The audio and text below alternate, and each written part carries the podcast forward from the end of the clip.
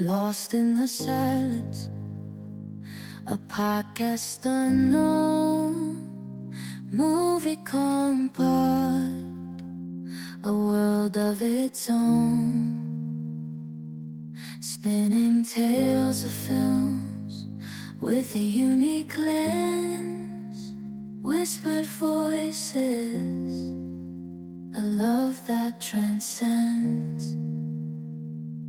In a crowded market where fame takes its toll, movie compart shines with a different goal. Unheard, unseen, but the passion burns bright. Diving deep into movies with all Ein herzliches Yippie an alle Hoshis da draußen. Hier ist Jürgen und ich begrüße euch zu einer kleinen, aber hoffentlich feinen Solo-Folge des Movie Kompotts. Solo-Folge aus zweierlei Gründen. Zum einen, weil ich hoffe, dass ihr auf die Art und Weise auch mal meine Stimme hören könnt und mich dann in den gemeinsamen Folgen mit Fab auch mal zwischendrin raushören könnt. Zum anderen, weil ich heute Abend die Gunst der Stunde genutzt habe und mit meinem ältesten Sohn zusammen einen Film angeguckt habe, den der Rest der Familie vermutlich nicht mit uns zusammen gesehen hätte. Ich wollte ihn schon ganz, ganz lange mit Felix zusammen angucken und jetzt haben wir es eben endlich mal geschafft, uns in aller Ruhe hinzusetzen, eine Tüte Chips dazu zu futtern und uns Mein Name ist Nobody anzuschauen.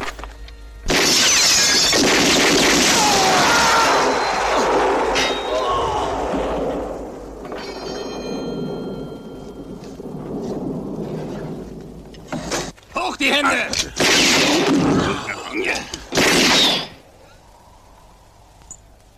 Drei Schuss und nur ein einziges Loch. Du machst dich. Mein Name ist Nobody, ist ein Italo-Western aus dem Jahre 1973. Hat also mittlerweile einige Jahre auf dem Buckel. Der Regisseur Tonio Valerii oder Valerii, ich bin mir nicht ganz sicher, wie man die zwei I am Schluss ausspricht, hat für meine Begriffe nur noch einen bekannten Film gemacht, nämlich Der Tod ritt dienstags, ebenfalls ein Italo-Western mit Lee Van Cleef. Ähm, seinen Job, die Regie hat er aber davor schon gelernt oder unter Beweis gestellt als Regieassistenz bei den ersten beiden Dollar-Filmen, also für eine Handvoll Dollar und für ein paar Dollar mehr unter der Regie von Sergio Leone. Besagter Sergio Leone hat dann auch bei diesem Film hier, bei Mein Name ist Nobody, die Produktion übernommen, war der Produzent. Und wenn man den Gerüchten glauben darf, hat er auch diverse Szenen gedreht. Dazu komme ich dann aber später gerne nochmal. Ebenfalls ein bekannter Name, der im Umfeld von Sergio Leone natürlich automatisch auftritt, ist Ennio Morricone, der bei diesem Film auch wieder die Musik beigesteuert hat, was insofern fantastisch passt, weil er einige Stücke, die er in früheren Filmen verwendet hat, dann hier wieder äh, dazugepackt hat und äh, für mich einen seiner zwei bis drei besten Soundtracks hier abgeliefert hat. Dazu kommen wir aber dann später bestimmt auch nochmal. Die Story des Films ist eigentlich relativ leicht und relativ kurz und knapp erklärt. Es geht um einen alten Revolverhelden, der heißt Jack Beauregard und wird gespielt von Peter Fonda. Dieser besagte Jack ist mittlerweile einfach alt geworden. Er sieht nicht mehr so gut. Er muss eine Brille tragen und er möchte sich ganz offensichtlich einfach aus diesem Leben zurückziehen, aus diesem Revolverheldenleben. Aber weil er genau weiß, hier im Wilden Westen wird immer einer sein, der mich jagen will, will er sich nach Europa absetzen. Und der ganze Film spielt im Zeitraum von 16 Tagen. Am Anfang des Films wird klar, ein Schiff, ich glaube die Sundowner hieß es, wird in 16 Tagen ablegen und er möchte dann an Bord sein, um eben nach Europa zu kommen. Dazwischen trifft er aber leider dann auf Nobody. Nobody wird gespielt von Terence Hill. Nobody ist ein junger Bursche, der seit seiner Kindheit Jacques Beauregard vergöttert und sagt, nee, Moment, so kannst du nicht abtreten, das geht gar nicht. Du musst nochmal mit einem riesen Knall abtreten. Und was wäre besser, als wenn da ein Mann gegen 150 Mann steht. Das heißt, du allein im Duell gegen mich.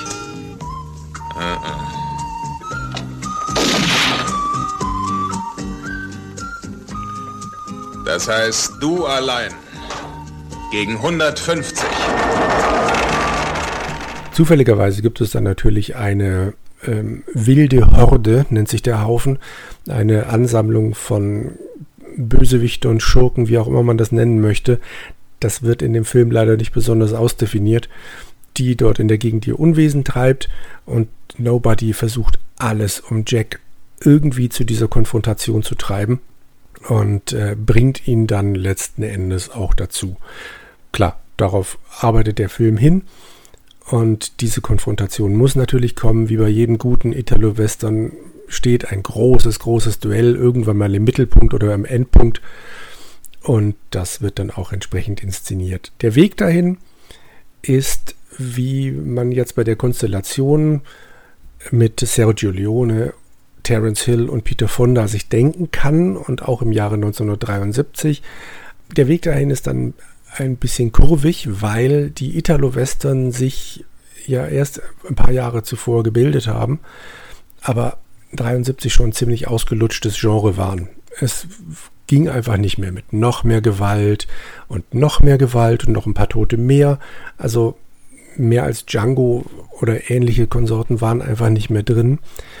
Es gab also irgendwann diese Gegenbewegung, die wir jetzt dann hier in Deutschland vor allem mit den Spencer Hill-Filmen in Verbindung bringen. Diesen Klamauk, der das alles einfach völlig durch den Kakao zieht, dieses Überhöhte wieder auf den Boden der Tatsachen holt und dann nochmal genüsslich drauf rumtrampelt. Dagegen steht aber natürlich dann Peter Fonda, dem, der wahrscheinlich, wenn der wahrscheinlich nackt in einer Telefonzelle stehen würde, würde der noch eine Ruhe und Eleganz ausstrahlen können. Das kann man einfach nicht kaputt machen. Deshalb brechen in diesem Film immer wieder mal Stellen auf, in denen ein unglaublicher Klamauk vorkommt, den wir eben mit Terence Hill in Verbindung bringen. Gerade so diese, diese schnellen Bewegungen, wenn er einem Gegner seine Waffe wegnimmt und ihm dann eine runterhaut, dann wieder die Waffe zurückgibt und so weiter und so fort. Oder eine Szene, die auf so einer Art Rummelplatz spielt, mit einer Figur, die mich persönlich ein bisschen an diese Figuren erinnert hat, mit denen Ritter früher Lanzenstechen geübt haben. Sprich, man haut auf eine Seite drauf, dann wirbelt die Figur rum und die andere Hand äh, haut dir dann voll auf den Hinterkopf. Genau so eine Szene gibt es dann hier auch, dass Terence Hill sich hinter einer solchen Figur versteckt und die Bösewichter kommen und Terence Hill haut dann eben mit besagter Figur, indem er die ständig hin und her dreht, die Bösewichte von den Socken. Das ist die eine Szene, von der es immer wieder heißt, oder zumindest böse Zungen behaupten, dass Sergio Leone diese Szene gedreht hätte, weil die, äh, weil er neidisch gewesen wäre auf Tonio Valero, Valeri, weil er gesehen hat, wie toll der diesen Film macht, was für großartige Szenen es sonst so gibt und dass Sergio Leone diese Szene quasi gedreht und eingeschmuggelt habe, um den Film kaputt zu machen glaube ich jetzt nicht so recht. Dafür gibt es einfach zu viele Szenen, die in diese Richtung gehen, die aber zugegebenermaßen auch sonst ein bisschen besser funktionieren.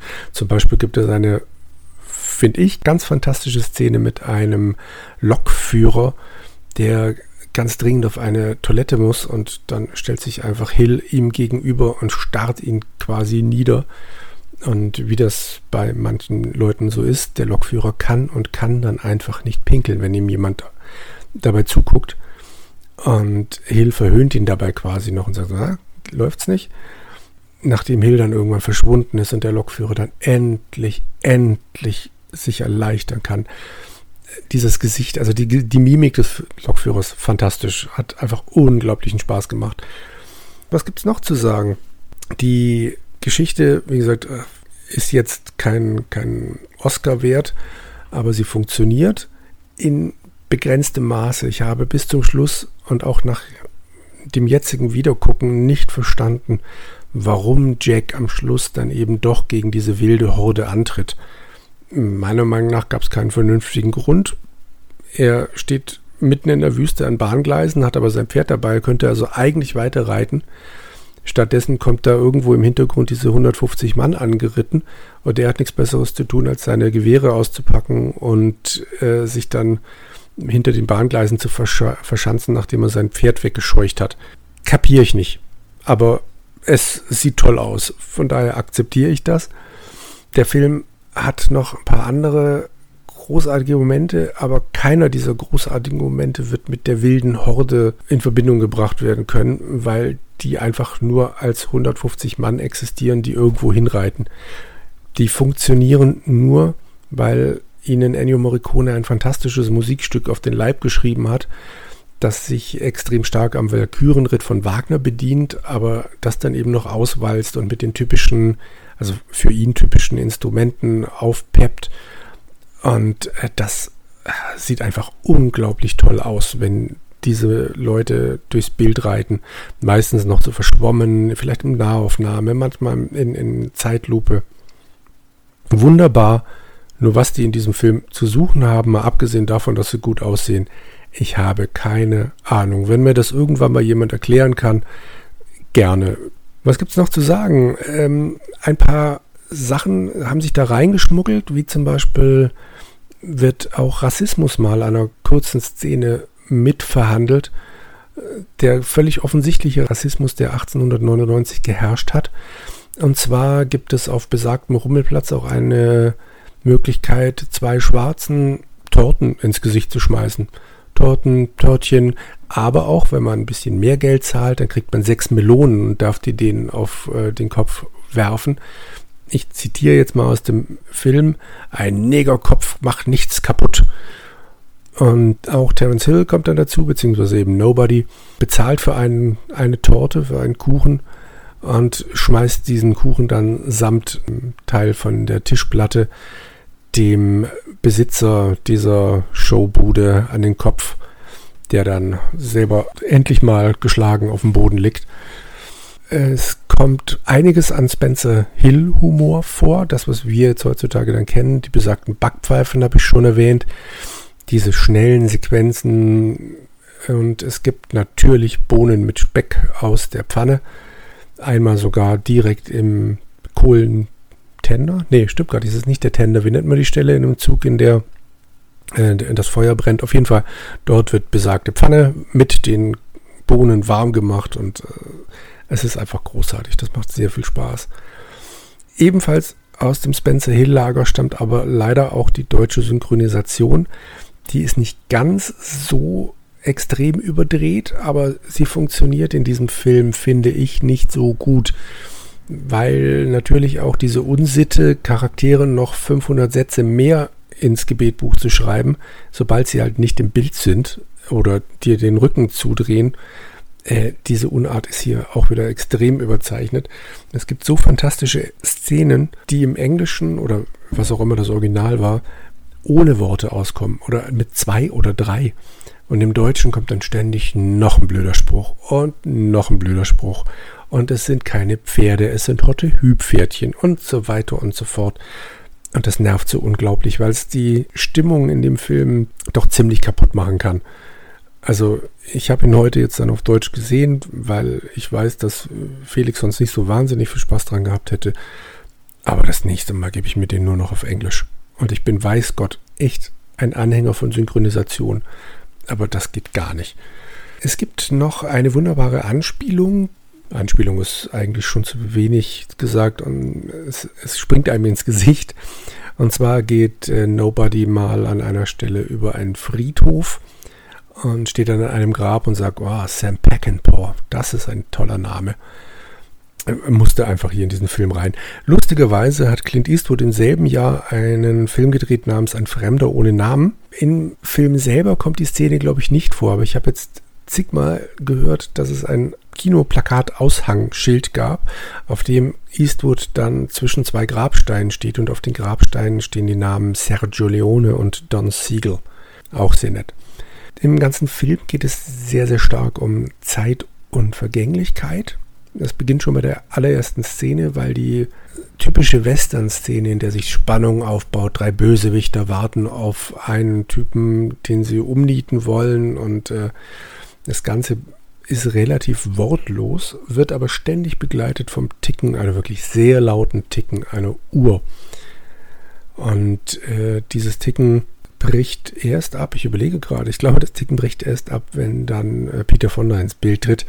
Nichtsdestotrotz, später geht es ebenfalls ständig um Zeit und Vergänglichkeit, weil Peter Fonda eben besagter, gealterter Jacques Beauregard ist, der eigentlich nur noch seine Ruhe haben will und auch später immer wieder zu Nobody sagt, dass auch er irgendwann mal alt werden wird und es wird immer irgendjemanden geben, der ihn jagen wird und irgendwann kommt er, der nächste Nobody. Der Name Nobody, wo kommt er eigentlich her? Wir bewegen uns ja hier im Italo-Western-Bereich, sprich unter der Jungfrau Maria, Jesus und Kreuzigung und sonst irgendwas machen wir es ja nicht.